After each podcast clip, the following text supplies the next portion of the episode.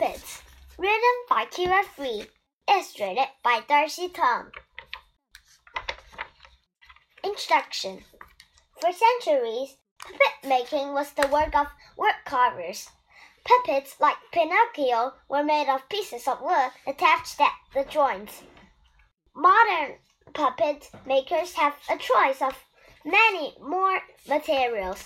They can use plastic, wood, animal skin, metal, fiberglass, and other materials. Each has its own special qualities. Puppets have been around for thousands of years. They have been popular all over the world. In each place, people have created and enjoyed puppets in ways that reflect the region's culture. The people who make puppets come to life are called puppeteers. It takes a lot of training to be a pu good puppeteer. Like other art, art, puppets are the result of someone's imagination. Jim Henson, creator of the Muppets, first got the idea for Kermit, Kermit the Frog from a ping pong ball and his mother's green felt coat.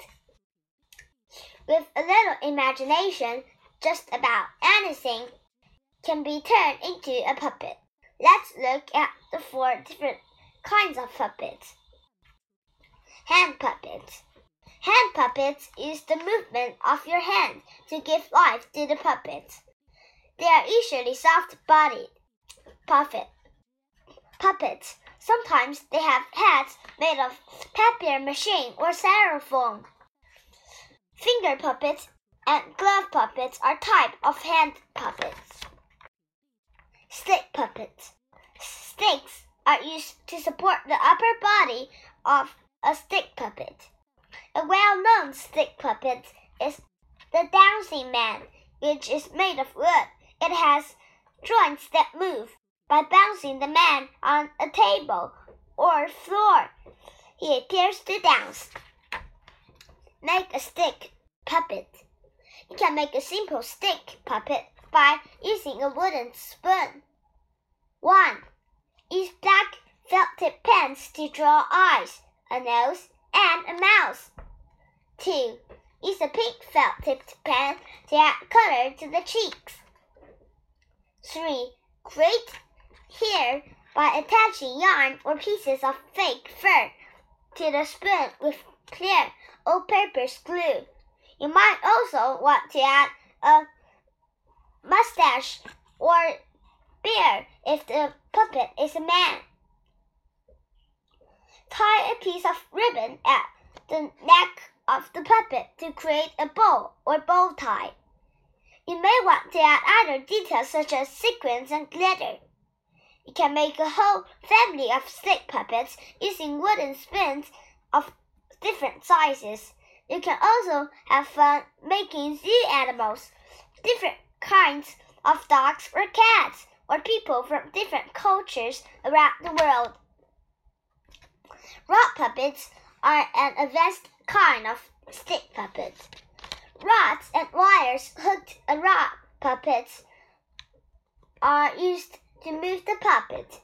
Someone standing behind or below the puppet moves the rods and wires. Some rod puppets have so many moving parts that it takes two or three puppeteers to work them.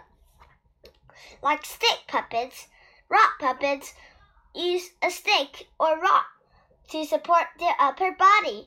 They also use rods to move the arms and legs. Puppeteers move the rods and wires to make the puppet wave, gesture, walk, hop, run, and dance. Rod puppets may also have controls that move the mouth, eyes, and eyebrows.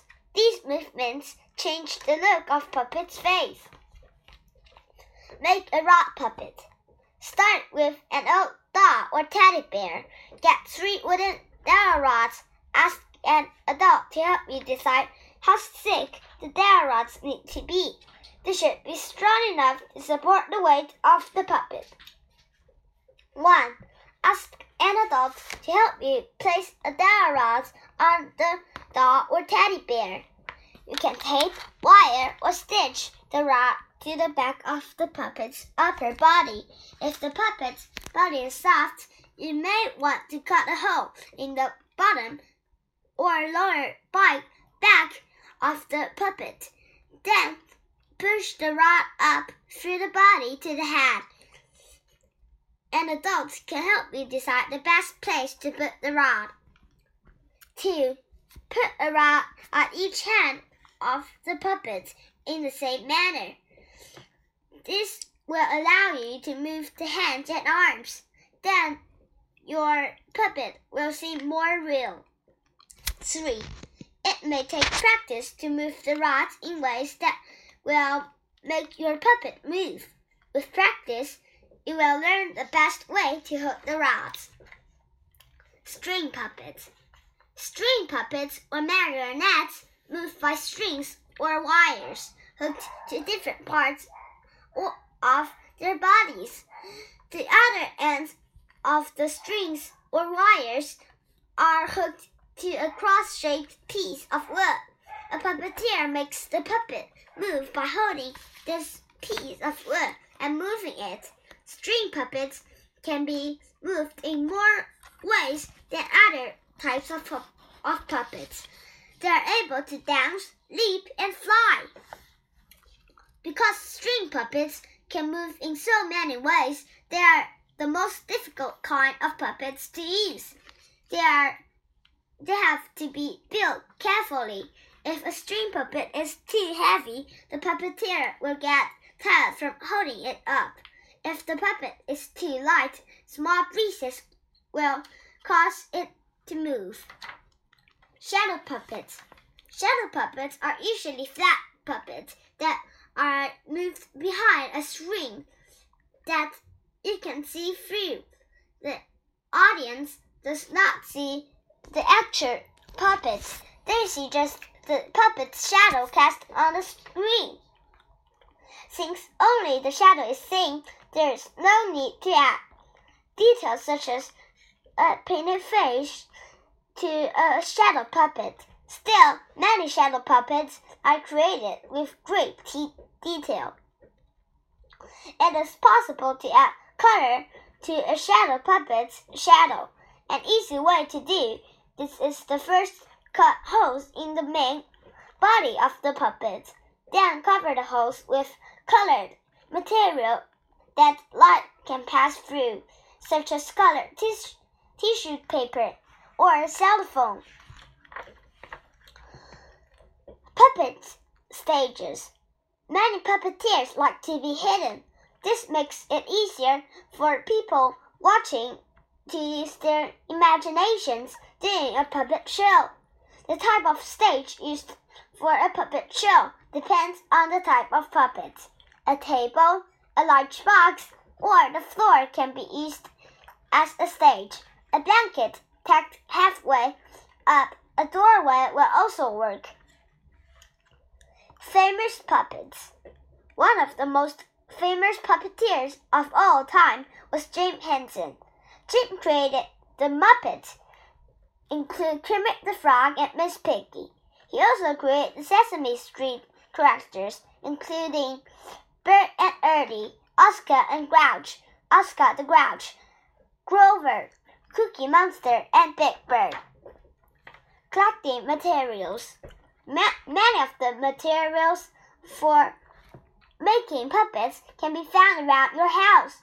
Others do not cost much can and can be found at a craft store. You can even find puppets, puppet materials at yard sales. Here are some materials to be on the lookout for. Cardboard, colored paper, colored cellophane, buttons, sequins, feathers, corks, yarn, tempera paint, magic markers, fake fur, fabric scrapes, glitter, ribbon, socks, and gloves. This book is just an introduction to the wonderful world of puppets.